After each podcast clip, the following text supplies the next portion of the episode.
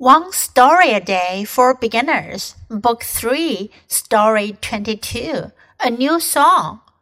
We learned a new song at school today. It's called A Happy Family. I can't wait to sing it at home. I love you, you love me. We are a happy family. With a father, a mother, and a child too two plus one in our family. Do you know how many people are in our family? You guessed it. There are three people in our family. 这故事讲的是 a new song，一首新歌。We learned a new song at school today. 今天我们在学校学了一首新歌。It's called a happy family，叫做快乐的一家人。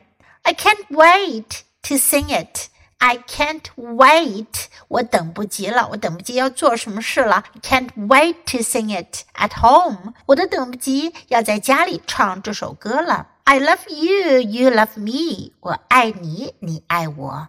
We are a happy family. 我们是快乐的一家人。With a father, a mother, and a child too. 有个爸爸，有个妈妈，还有个孩子。 two plus one in our family.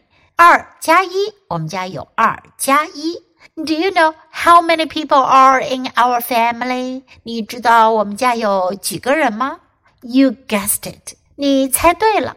There are three people in our family. 我们家有三个人。So how many people are there in your family? 你们家有几个人呢 ？now listen to the story once again. A new song.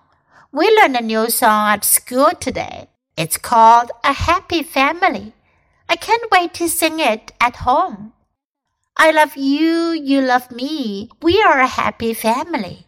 With a father, a mother, and a child too. Two plus one in our family. Do you know how many people are in our family? You guessed it. There are three people in our family.